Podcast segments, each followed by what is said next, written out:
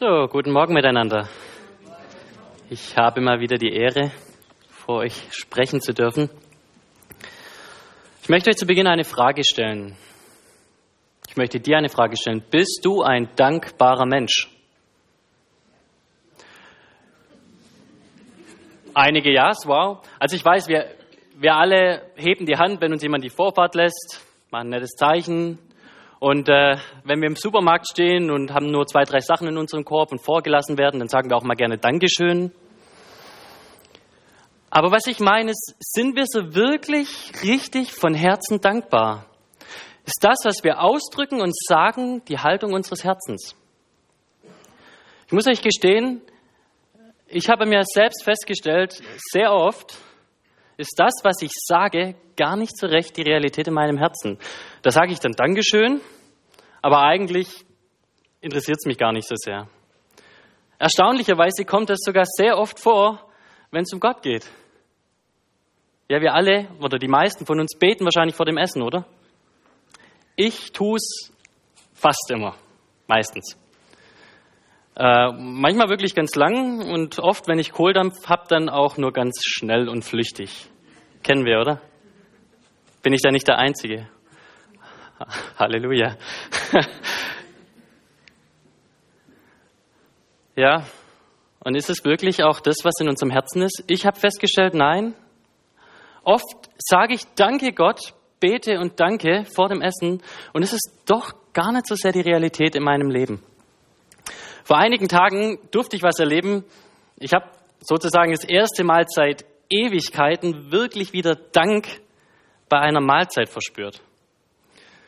Es war ein schrecklicher Tag. Äh, ich habe einfach katastrophal gefehlt. Ich habe einfach tausend Dinge verbockt.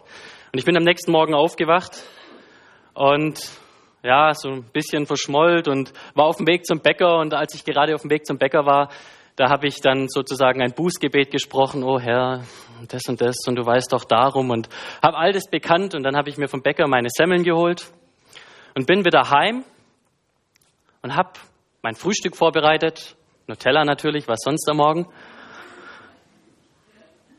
Und dann bete ich und danke. Und wisst ihr, was mir aufgefallen ist? Ich habe gerade vorher bekannt, was für ein Schuft ich eigentlich bin. Was für ein Sünder. Und dann sehe ich vor mir das absolut leckerste, was Gott überhaupt erschaffen hat, Nutella. und darf das einfach essen, genießen.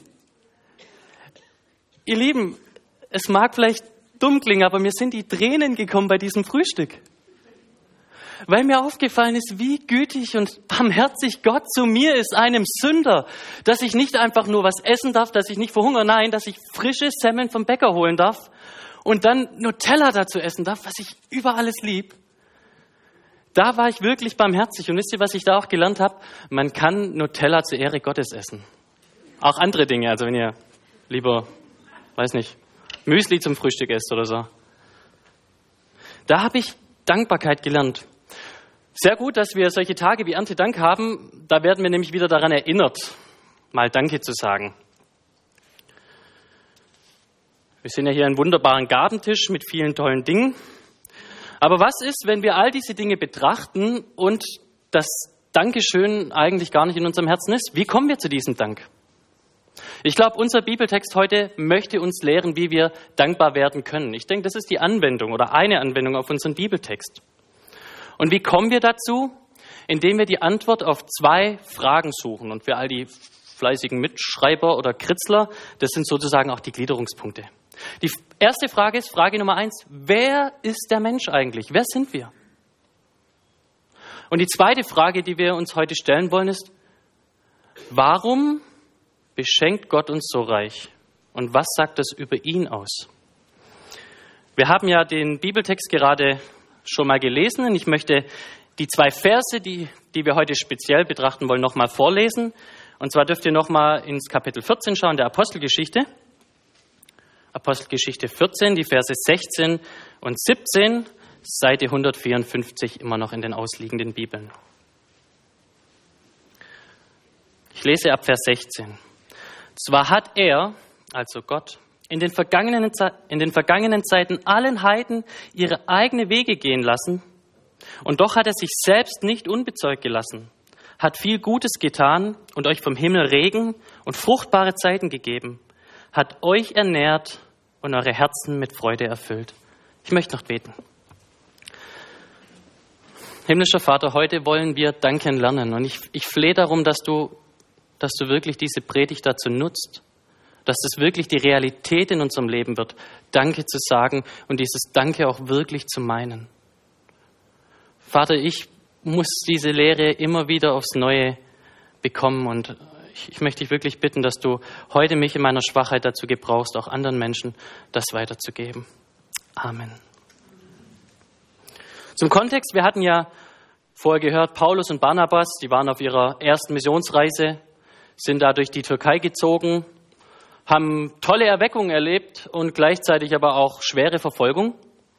Und eines Tages kam sie in eine Stadt, die hieß Lystra. Und in Lystra haben sie gepredigt. Und als sie das so ihren Dienst in der Stadt getan hatten, fiel den beiden ein gelähmter Mann auf. Der lag da auf der Erde. Von dem heißt es, er ist so geboren. Der hat in seinem Leben noch nie das Glück gehabt, einen Schritt gehen zu dürfen.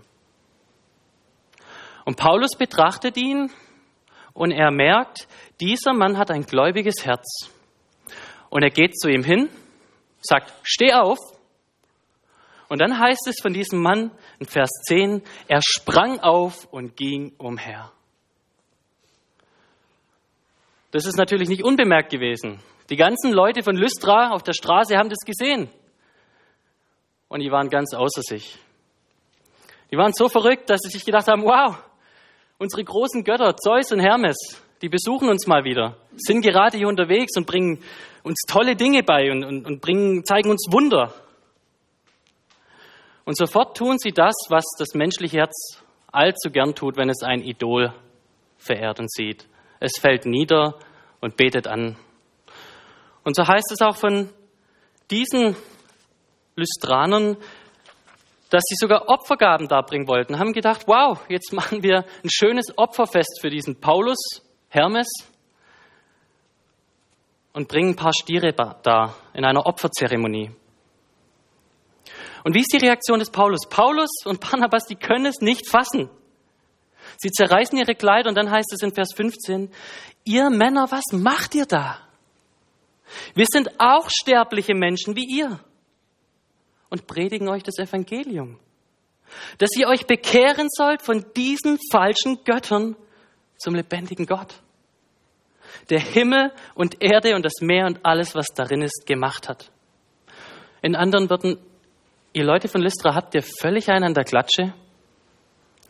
Dass ihr anstelle von dem lebendigen Schöpfer Gott Menschen anbetet. Es klingt da für uns immer so, ja, die, die primitiven Heiden damals, die haben das so gemacht. Wisst ihr, an was mich dieser Text erinnert hat? An ein bekanntes Gedicht, man mag sagen, ein Klassiker der Weltliteraturgeschichte. Habt ihr schon mal von dem Gedicht Invictus gehört? Von William Ernest Hanley. Invictus heißt unbezwungen oder unbesiegt.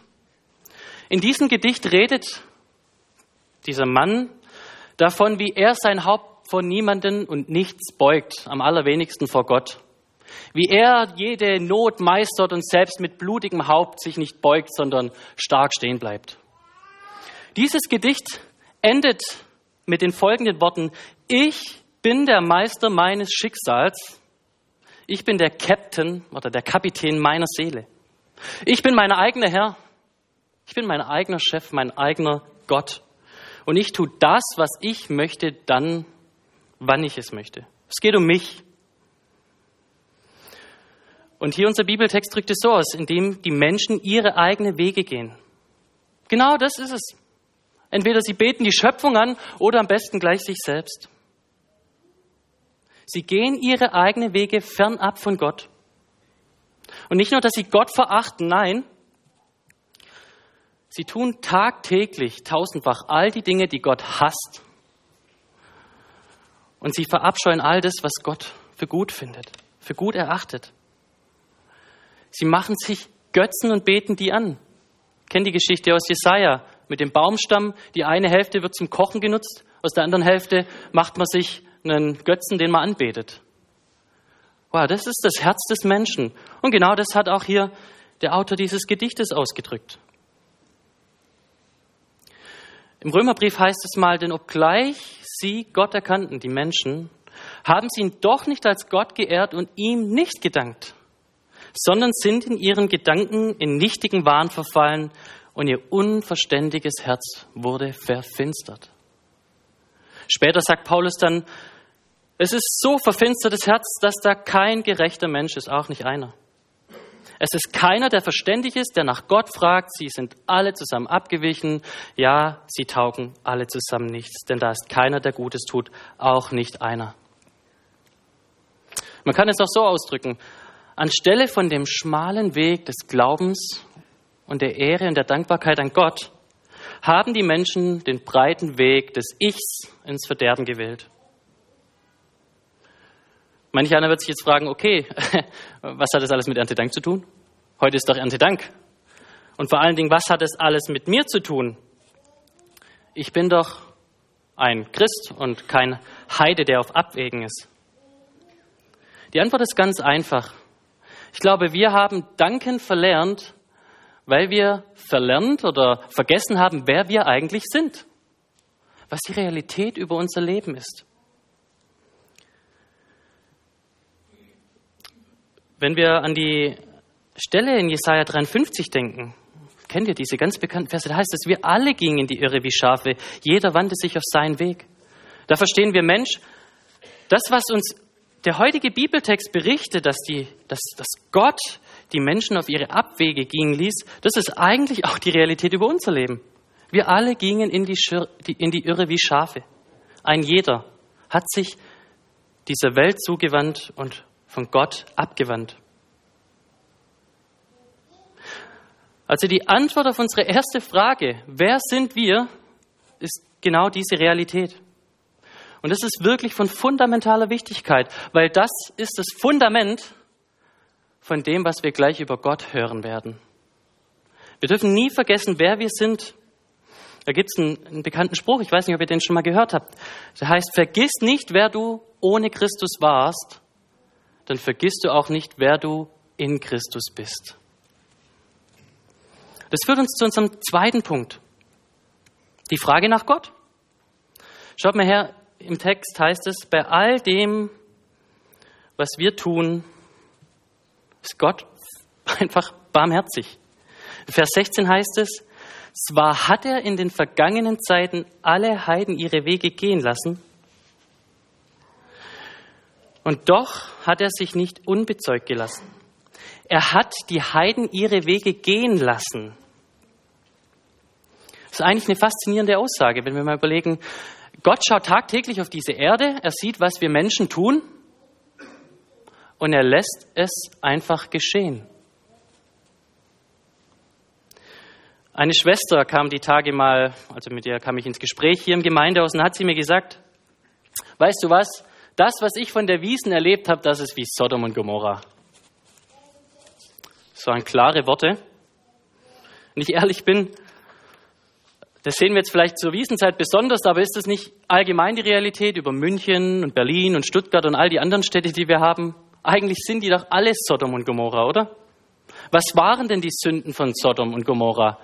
Die Bibel sagt einmal, dass sie hochmütig waren. Sind wir auch, oder? Dann sagt die Bibel, dass sie Hurerei betrieben haben. Also, mal ganz ehrlich, ist es nicht auch die Realität in unserem Leben oder ganz allgemein in München, in dieser Stadt? Mir ist letztens aufgefallen, dass ich beinahe am Rotlichtviertel lebe. Das gibt es auch in München. Warum erträgt Gott das alles? Warum schaut er dazu? Die Bibel gibt uns die Antwort. Römerbrief sagt im zweiten Kapitel, oder verachtest du den Reichtum seiner Güte und Geduld und Langmut und weißt nicht, dass die Güte Gottes dich zur Buße leiten möchte? Gott erträgt das alles, was er sieht, was überhaupt nicht passt, aus einem Grund, weil er Raum zur Buße geben möchte, zur Umkehr. Und genau das sagt doch unser Text auch aus im Kontext, Vers 15. Paulus sagt, wir predigen euch das Evangelium, Warum? Dass ihr euch bekehrt von diesen falschen, nichtigen Götzen zum lebendigen Gott. Gott möchte, dass alle Menschen an jedem Ort Buße tun. Und wenn hier jemand unter uns sitzt, der nicht mit dem Herrn geht, der eben noch auf seinem eigenen Weg rumspaziert, dann darf ich dir zusprechen, genau das ist auch Gottes Wille heute für dich, dass du umkehrst, dass du Buße tust und dass du an das glaubst, was Paulus hier das Evangelium nennt. Wisst ihr, was das Evangelium ist? Wir alle wissen es, aber vielleicht weiß es noch jemand nicht. Es ist die errettende Botschaft des Heils, dass Gott Mensch wurde und stellvertretend am Kreuz für unsere Sünden bezahlt hat. Und nicht nur das, dass er auferstanden ist, und wieder in seiner Herrlichkeit erhoben auf seinem Thron sitzt und dass alle die, die an ihn glauben, ebenso aufstehen und auferweckt werden dürfen zu einem ewigen Leben. Das ist das Evangelium und eben darum schaut Gott zu. Was würde denn Gott tun, wenn er nicht zuschauen würde? Was, was müsste Gott tun? Lasst uns nochmal auf Sodom und Gomorra zurückgehen. Was hat Gott mit Sodom und Gomorra getan? Das heißt, er hat das ganze Land zerstört, die Stadt und alle Menschen, die dort waren. Und Gott hält sein Gericht zurück, damit die Menschen Buße tun. Das ist seine Barmherzigkeit. Aber es geht noch weiter. Das heißt nicht nur, dass er das alles erträgt. Schaut mal in Vers 17. Es heißt, und doch hat er sich selbst nicht unbezeugt gelassen hat viel Gutes getan und euch vom Himmel her Regen und fruchtbare Zeiten gegeben, hat euch ernährt und eure Herzen mit Freude erfüllt. Gott hat sich selbst bezeugt. Stellt euch das mal vor, diese Menschen, die tagtäglich all das tun, was Gott hasst, den hat er sich bezeugt, wie? Indem er viel Gutes getan hat. Was sagt das über unseren Gott aus? Er beschenkt eben diese Menschen, die sich nicht für ihn interessieren, indem er ihnen fruchtbare Zeiten gibt, Regen vom Himmel und sie ernährt und ihre Herzen füllt mit dem, was ihnen Freude macht. Genau hier kommen wir zu Erntedank. Wir danken Gott dafür, dass er das alles bei uns tut und macht und dass er uns so reich beschenkt. Weil wir erkennen, das ist absolut unverdient. Das war eigentlich die große Erkenntnis in meinem Frühstück, was mich zu Freudensprüngen und Jubel gebracht hat, dass ich so reich beschenkt werde, ohne es zu verdienen. Und ebenso sagt uns dieser Text auch aus, dass es Gott ist, der es gibt, weil wir es selbst gar nicht besorgen oder beschaffen können. Ja, wir sind dazu angehalten, dass wir den Acker bearbeiten, dass wir Samen sehen, dass wir gießen, und alles tun, was Gott uns aufträgt, damit es wächst. Aber im Endeffekt ist es nicht der Mensch, der das Wachstum bewirkt, sondern Gott. Er schenkt es. Paulus verbildlicht es mal im geistlichen Sinn, indem er sagt, ich habe gepflanzt bei den Korinthern und Apollos hat euch begossen, Gott aber hat euer geistliches Wachstum gegeben. Also ist weder der Pflanze etwas noch der, der begießt, sondern Gott, der Wachstum gibt.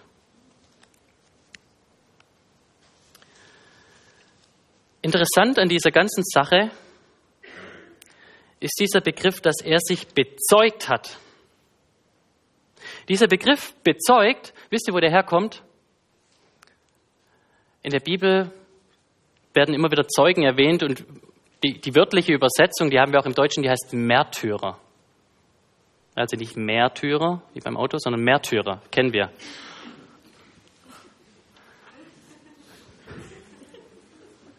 Bei Märtyrer denken wir gleich, oh, das ist jemand, der für seinen Glauben stirbt. Aber eigentlich meint dieser Begriff nichts anderes als Zeuge. Jemand, der von etwas anderem Zeugnis gibt. Das ist ein Märtyrer. Weil das aber in der Geschichte immer wieder bedeutet hat, sein Leben zu lassen, wenn man für Christus gezeugt hat, kam für uns eher die Bedeutung Blutzeuge. Und hier heißt es, Gott hat sich selbst nicht unbezeugt gelassen oder im Umkehrschluss. All die guten Dinge, die Gott uns gibt, das sind Zeugen für ihn, Märtyrer. Wisst ihr, was mir da aufgefallen ist? Jedes Hähnchen auf dem Oktoberfest war im wahrsten Sinne des Wortes ein Märtyrer für die Herrlichkeit Gottes. Hat sein Leben gelassen, damit Menschen sich daran erfreuen und doch zur Besinnung kommen und verstehen, dass das alles ein Geschenk Gottes ist. Ja? Märtyrer. Gott hat sich selbst nicht unbezeugt gelassen. Alles zeugt von ihm. Und das ist auch ein interessantes Detail, worauf ich euch stoßen möchte. Schaut mal her. Es heißt, er hat sich selbst nicht unbezeugt gelassen. Sich selbst. All das, was Gott gibt, all das Fruchtbare, all das Wunderbare, all das, wofür wir dankbar sein wollen heute, das ist nicht ein Zeugnis einfach nur von Gottes Fähigkeit, dass er so ein toller Schöpfer ist. Nein, es zeugt von ihm, von seiner Person. Hier steht, er hat sich selbst bezeugt. Wisst ihr, vor allen Dingen viele junge Menschen, die sind ja heute immer ganz heiß auf, auf eine Offenbarung Gottes, wollen was Großes mit Gott erleben, wollen Gott auf besondere Art und Weise kennenlernen. Ich kann euch da auf die Sprünge helfen, das geht ganz einfach. Essen einen Apfel. Weil was, was sagt der Text hier? All die guten Dinge, die unser Herz erfüllen, die uns ernähren, die zeugen von Gott. Hier hat sich Gott offenbart und ich glaube beim Apfel ganz besonders, damit wir sehen, wie süß und gut er zu uns ist. Wenn wir was von Gott erleben wollen, dann lasst uns doch einfach mal auf das schauen, was er uns bereits gegeben hat. Mal darüber nachdenken und nicht nur all die Dinge, die wir uns gerne wünschen und nicht haben. Manch einer mag jetzt denken, okay, Robin, das ist schon ein etwas komisches Beispiel, oder?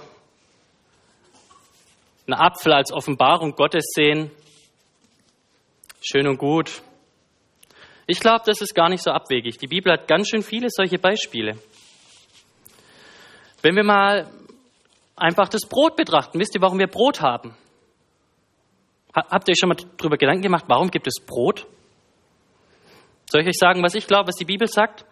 Johannes 6, Vers 35. Wir haben Brot, weil es ein Bild, ein Zeuge, ein Märtyrer für den ist, der von sich selbst sagt, ich bin das Brot des Lebens.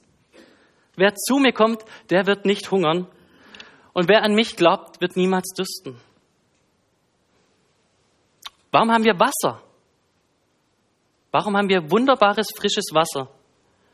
Weil es von dem zeugt, der von sich selbst sagt, wer irgend aber von dem Wasser trinkt, das ich ihm geben werde,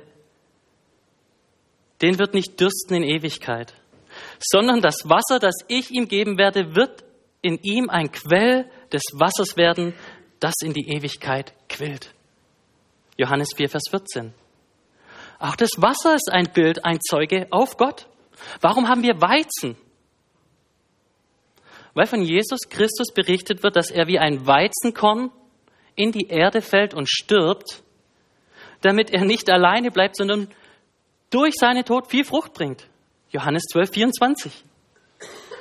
Aber nicht nur all das Wunderbare, was wir auf dem Tisch haben, auch die anderen guten Dinge, die Gott uns gegeben hat, mit denen er unser Herz erfüllt. Ruhe und Rast nach einem langen Arbeitstag. So einen richtig schönen Samstagsschlaf. Sonntags dürfen wir ja nicht ausschlafen. Warum haben wir die Möglichkeit, schlafen zu dürfen? Ganz einfach, weil es einen gibt, der sagt, kommt her zu mir, alle, die ihr mühselig und beladen seid, und ich werde euch Ruhe geben. Ich werde euch Rast geben. Matthäus 11, 28. All das, aber das geht noch weiter. Warum gibt es eigentlich Mann und Frau, Männlein und Weiblein und die Ehe und all das? Warum hat Gott uns die Ehe gegeben? Ebenfalls, weil es ein Zeuge Gottes ist.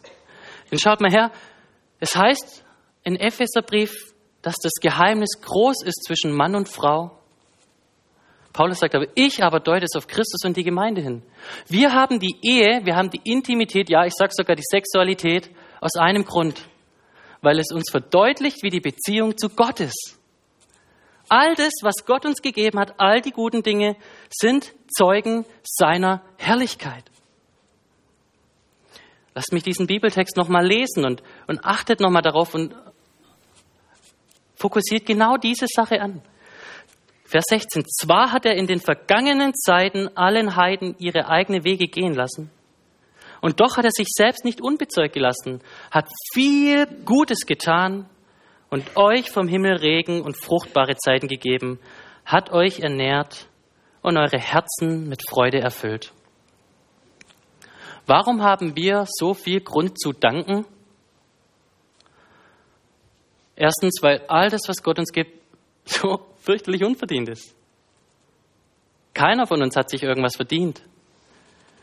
Und andererseits, weil es davon zeugt, wie langmütig und barmherzig Gott mit uns umgeht. Und im Endeffekt, wie gut er es mit uns meint, dass er uns so reich beschenkt mit leckeren, tollen Dingen. Ich finde es so wunderbar, dass es hier heißt, dass Gott eben diesen Heiden und uns das gegeben hat, was das Herz erfüllt. Unser Herz. Das ist ein Anliegen Gottes. Und lasst mich hier kurz sagen, dieser Vers macht uns klar, wir brauchen uns nicht mehr Sorgen darum machen, ob es Sünde ist, Dinge zu genießen auf dieser Welt. Kennt ihr das? Wenn Menschen zu euch kommen und sagen, oh Bruder, das darfst du nicht genießen und so, das ist fleischlich. Schau mal her, der Text sagt, Gott hat uns das gegeben, eben dass es unser Herz erfreut. Und deswegen darfst du dir sagen, all die leckeren Dinge, die ihr heute Mittag essen werdet, da dürft ihr besonders drüber danken, weil Gott hat es so lecker und so wunderbar gemacht, weil es von ihm zeugt, damit ihr es genießt, damit wir es genießen. Und dass das von ihm zeugt und ein Bild von ihm ist. Seht ihr, all das tut Gott als Bild und Zeugnis von sich selbst. All unsere Bedürfnisse, die wir haben, Hunger, Durst, Schlaf, Gemeinschaft, Zweisamkeit, all die drücken unser wahres Bedürfnis nach Christus aus. Das ist die Realität, die unser Text uns heute hier vor Augen malt. Und es gilt allen Menschen. Und lasst mich hier zum Schluss noch sagen, ich, ich hoffe wirklich, dass keiner hier im Raum so blöd ist, wie es die Lystraner hier sind, wie es von diesen Menschen hier in Lystra heißt. Es heißt nämlich von ihnen in Vers 18 im nächsten Vers, obwohl sie das alles von Paulus und Barnabas gehört haben, all das, was wir heute im Prinzip auch gehört haben, konnten sie doch kaum davon abgebracht werden, dem Paulus und dem Barnabas zu opfern. Das heißt, sie konnten nicht davon abgebracht werden, ihre gottlosen Wege weiterzugehen. Ich kann nur wirklich betteln, und sagen, sei nicht auch so einer, sondern wenn du Christus noch nicht kennst, dann glaube an das Evangelium. Kehr um zum lebendigen Gott und finde das Leben, zu dem er dich bestimmt hat. Amen. Wir singen nur noch ein Lied. Danke für alles,